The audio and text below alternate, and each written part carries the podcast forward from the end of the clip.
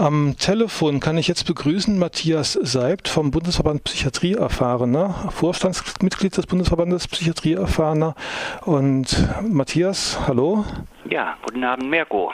Du warst für den Bundesverband ähm, bei der Anhörung des, äh, also bei der Anhörung zum Thema Fixierungen Ende Januar. Ja, das Bundesverfassungsgericht hatte zwei Verfassungsklagen zu bearbeiten. Mm, und bei beiden Verfassungsklagen ging es darum, dass Menschen in der Psychiatrie ans Bett gebunden wurden, also sogenannte Fixierungen. Und beide Personen hielten das für unrechtmäßig. Ja, und da sind wir einmal schriftlich um Stellung gebeten worden. So, mm, Seit 2007 sind wir jetzt das insgesamt fünfmal um Stellungnahme gebeten worden vom Bundesverfassungsgericht. Das ist sehr schön, dass wir da wahrgenommen werden als Interessenvertretung der Menschen in der Psychiatrie. Ja, und ausnahmsweise gab es diesmal auch eine öffentliche Anhörung. Ja, zu dieser öffentlichen Anhörung warst unter anderem auch du geladen. Ja. Wer war denn noch alles dabei? Oh, es waren noch 16 andere Sachverständige dort eben, das war, einmal waren da relativ viele Psychiater, einer auch aus Großbritannien, der die dortige Praxis schilderte, äh, aber auch äh, die Kläger wurden angehört, beziehungsweise ihre Rechtsanwälte und in einem Fall auch die Gegenseite des Klägers, nämlich das Land Baden-Württemberg. Und dann waren noch sehr viele Vertreter der Justiz geladen, mhm, weil die Verfassungsrichter und Richterinnen sich ein Bild machen würden, wenn sie da jetzt zum Beispiel einen Richtervorbehalt für Fixierungen anordnen, das heißt, ein Richter muss das genehmigen. Wie, wie würde sich das auf die Arbeitsabläufe in der Justiz auswirken? So. Äh, wäre das überhaupt machbar? Was würde das für Richter und Richterinnen bedeuten? Deswegen waren die geladen. Äh,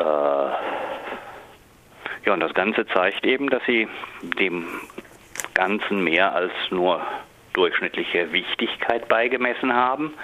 Es gibt pro Senat des Verfassungsgerichts nur etwa zehn öffentliche Anhörungen im Jahr. Und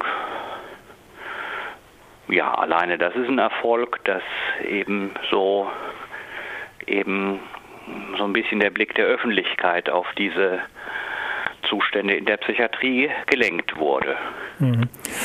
Fixierungen oder besser gesagt Fesselungen ähm, passieren ja doch relativ regelmäßig. Hast du da einen Überblick, wie häufig das stattfindet? Oh, das ist, ist, es wurden Zahlen genannt. Hm, ich glaube, für Baden-Württemberg waren das viele tausend Mal pro Jahr vielleicht waren es auch 10.000 Mal pro Jahr. Also es ist auf jeden Fall keine seltene Maßnahme. Hm. Äh, und die, das kam dort auch zur Sprache, eben die, die gewaltfreiste deutsche Psychiatrie, die in Herne, die ist, die wird bei 1% hm, der dort anwesenden Patienten gewalttätig gegen diese Patienten. Äh, die Zahlen gehen aber hoch bis 12 Prozent, dass eben Nachtellehrpatienten damit rechnen muss, dass Gewalt gegen sie angewendet wird. Mhm. Also es ist kein äh, sehr seltenes Problem, sondern es ist eigentlich normaler Begleiterscheinung einer normalen Psychiatrie, dass als eine Gewaltmaßnahme Leute ans Bett gefesselt werden. Mhm.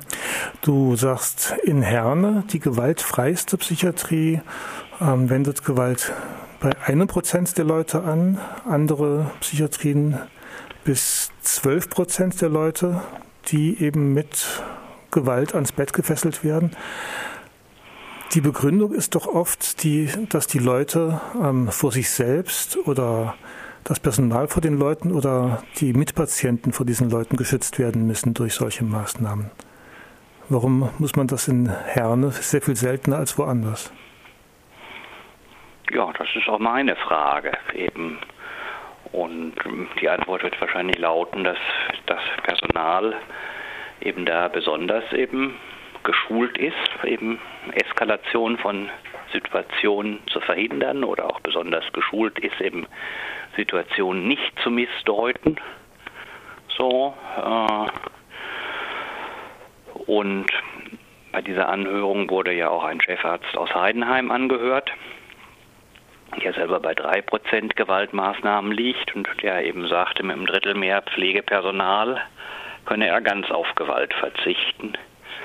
Das käme eben mit einem um 10 Prozent teureren Tagessatz würde sich das bemerkbar machen. Also das, wenn das stimmt, was der Mann sagt, könnte sich die Gesellschaft also eine gewaltfreie Psychiatrie für relativ wenig Geld kaufen.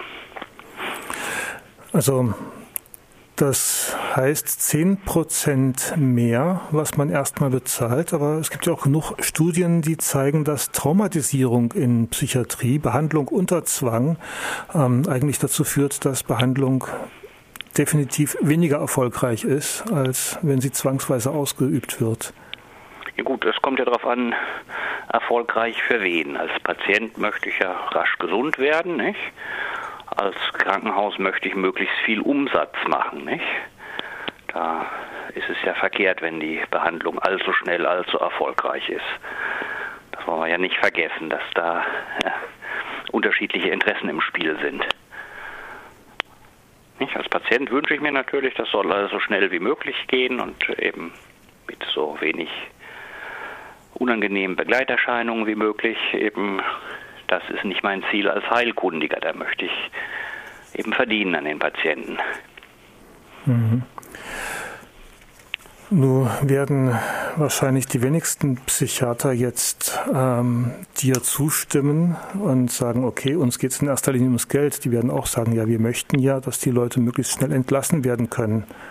Aber eine Entlassung folgt ja, also heißt ja noch nicht, dass die Leute nicht bald wiederkommen. Stichwort Retropsychiatrie. Ja, ich meine, das ist aber Zeitungswissen eben, dass Ärzte in erster Linie am Geld interessiert sind. Das ist jetzt kein Geheimnis, was ich hier erzähle. Das kann jeder aufmerksame Zeitungsleser feststellen, dass das die Triebfeder der modernen Medizin ist und nicht das Patientenwohl. Äh, auch wenn viele Leute das einfach nicht glauben möchten, weil sie ja dann für sich selber verantwortlich wären, wenn eben die Ärzte nicht wohlmeinende, selbstlose Wesen sind, sondern ganz normale Geschäftsleute. Äh, ja, dann zeigt das ja auch insbesondere der Zustand der Psychiatrie. Die ist jedes Jahr ein Stück größer, jedes Jahr sind noch mehr Menschen psychisch krank. Das ist ja der beste Beweis dafür, dass das Ganze nichts bringt. So. Kannst du das unseren Hörern nochmal besser erklären? Die, naja, wenn ich, hm? wenn ich eben Leute bezahle, um ein Problem zu lösen, nicht? also sprich in diesem Fall aus psychisch Kranken seelisch Gesunde zu machen, dann möchte ich als derjenige, der das bezahlt oder das in Auftrag gibt, dass es weniger psychisch Kranke gibt. So, dafür kriegen die ihr Geld. Nicht? Also die Müllabfuhr soll den Müll ab holen. Ich möchte nicht, dass hinterher mehr Müll da liegt, wenn die da waren, um mal dieses Bild zu brauchen. Und wenn die Psychiatrie tätig war, sind die Leute also als Individuen kränker, nicht? Und eben auch immer mehr Leute, von denen wird behauptet, sie seien psychisch krank. Das finde ich jetzt keinen Erfolg. Weder als Zahler von Krankenversicherungsbeiträgen noch als Steuerzahler. So. Das fände ich nur ein Erfolg, wenn ich von Psychiatrie lebte. Mhm. Sie lösen das Problem nicht und es ist erstaunlich eben, wie viel Vertrauen ihnen entgegengebracht wird. Obwohl sie es nicht lösen, ganz offensichtlich nicht. Das Vertrauen wird sich aber auch durch ein Urteil des Bundesverfassungsgerichts jetzt nicht unbedingt mindern, oder? Naja, die, ich fürchte, dass die Richter, wenn sie was ändern, Also ich könnte mir schon vorstellen, dass die beiden Leute, die da geklagt haben, Recht bekommen oder zu großen Teilen Recht bekommen. Der eine Mann war offensichtlich nur besoffen, der da ans Bett fixiert wurde. Gab überhaupt keinen Grund und was für eine Routinehandlung das ist, sah man daran, dass die behandelnde Ärztin überhaupt keine Erinnerung mehr an die Situation hatte, als sie dann vor Gericht aussagen musste. Die scheint das wohl regelmäßig zu machen, vielleicht jeden zweiten Abend. Und ähm, also so, das war schon zu merken, dass die Verfassungsrichter eben überlegen, einen sogenannten Richtervorbehalt dem Gesetzgeber vorzuschreiben oder auch nahezulegen. Das heißt also, dass Fixierungen demnächst richterlich überprüft werden müssen. Das ist bislang nicht der Fall. Äh, und mh, mm,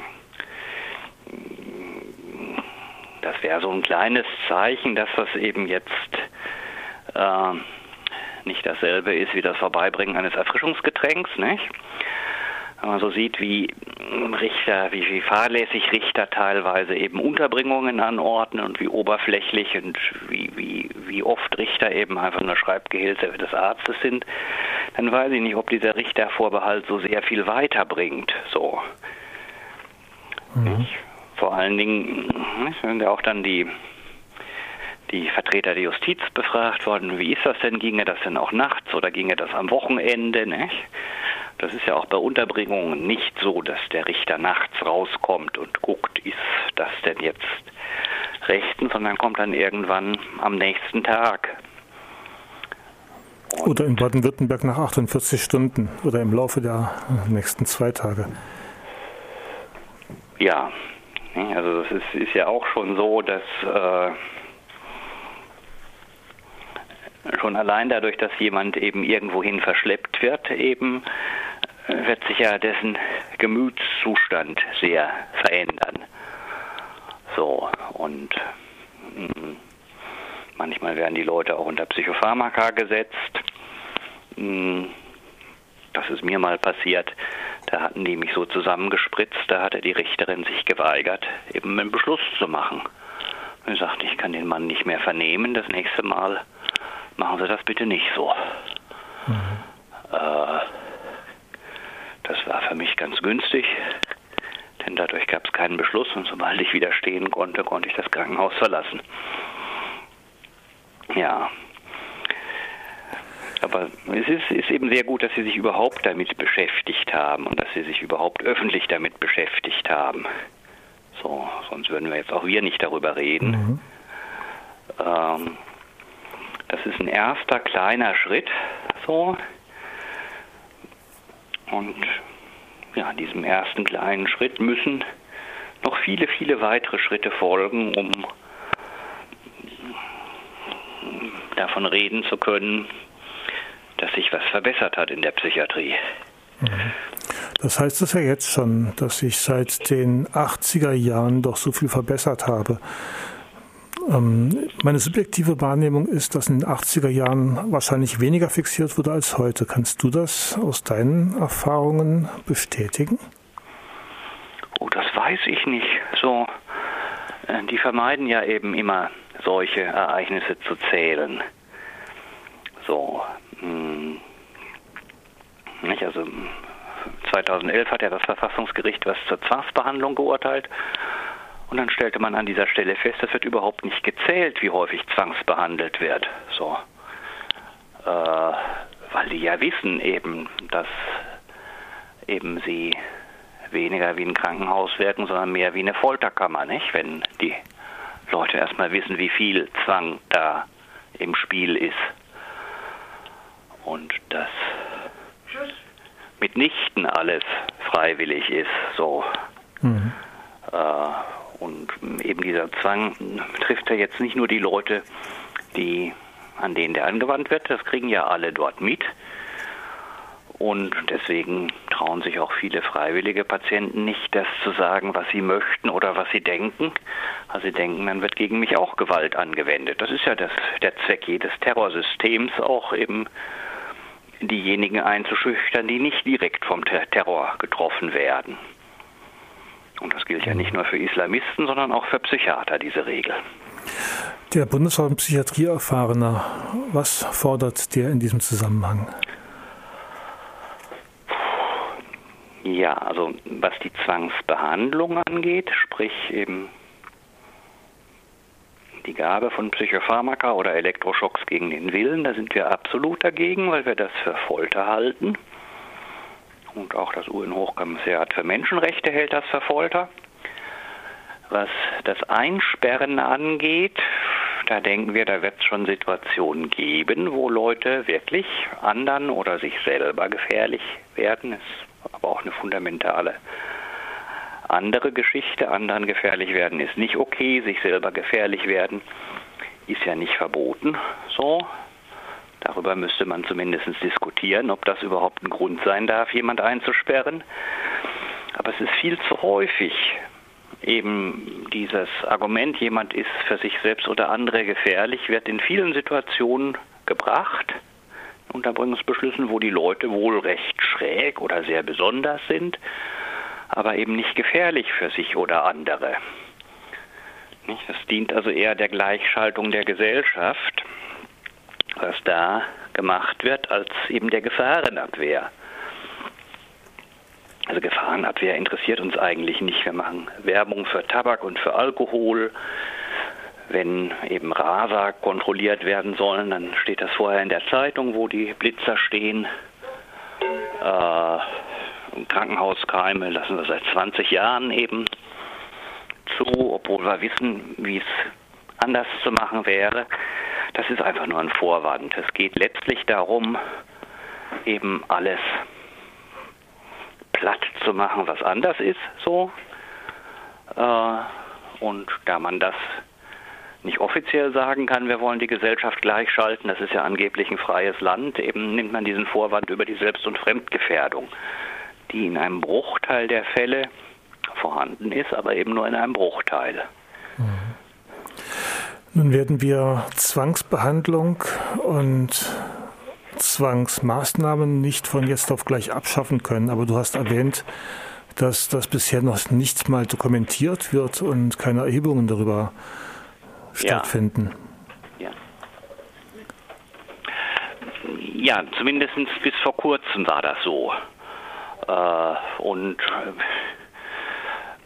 die haben, haben angefangen, als, als 2011 dieses Verfassungsgerichtsurteil war. Da stand ja einen Moment lang so ein bisschen auf der Kippe, ob es überhaupt wieder Zwangsbehandlung geben darf. Aber der Gesetzgeber hat sehr schön gemacht, was die Psychiatrie von ihm wollte. Hat das wieder in die Gesetze reingeschrieben, äh, hat den Spielraum nicht genutzt, den das Verfassungsgericht ihm eröffnet hatte, denn die haben ja nicht gesagt, du musst Zwangsbehandlung erlauben. Die haben gesagt, wenn du die erlauben willst, dann musst du diese Hürden überwinden. So. Äh, und ich glaube auch, dass hm, also eine Änderung nur dann erfolgt, wenn mehr Leute in unserer Gesellschaft eben auf dieses Problem gucken und es benennen und es skandalisieren. So, eben gibt immer noch Leute, die meinen, ja, gibt es denn das denn überhaupt noch Zwang in der Psychiatrie oder gibt es denn noch Elektroschocks? Also so, das ist so ein Bereich, da gucken, ja, da guckt kaum jemand hin, so selbst wenn man hinguckt, heißt das ja noch nicht, dass es gebessert wird, siehe unsere Altenheime, nicht? Das ist ja allen bekannt, wie es da aussieht. Deswegen ist noch lange nicht der gesellschaftliche Wille da, daran was zu ändern. So, das würde ja Ressourcen in einen Bereich lenken, den man nicht für wichtig hält. Mhm. Gut, also es ist noch viel zu tun. Der Bundesverband Psychiatrieerfahrener versucht von der Seite der Erfahrenen dort was zu machen. Gibt es andere ähm, Gruppierungen in der Gesellschaft, die sich dort ebenfalls engagieren oder sind das nur die Menschen, die solche Zwang- und Gewalterfahrungen selber gemacht haben, die sich dagegen wehren?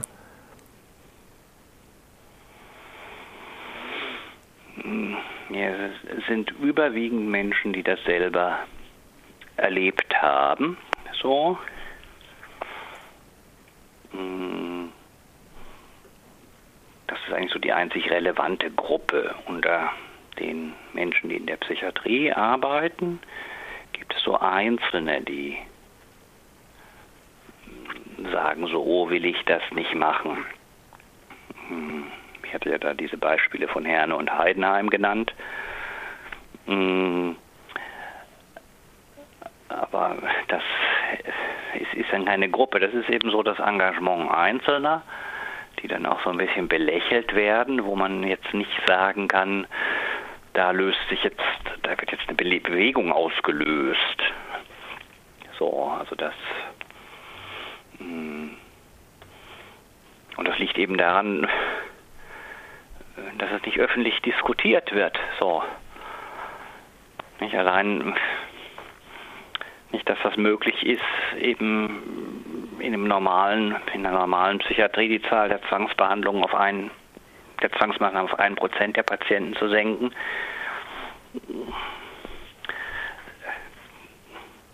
Das ist ja ist ja was sehr Wesentliches, weil viele Menschen das als extrem traumatisierend erleben, wenn ihnen da mit Gewalt begegnet wird in der seelischen Krise. So, da kann ich nicht sehen, dass äh, da von Seiten der Psychiatrie, die ja auch ihre Fachverbände hat und ihre Fachgesellschaften, da,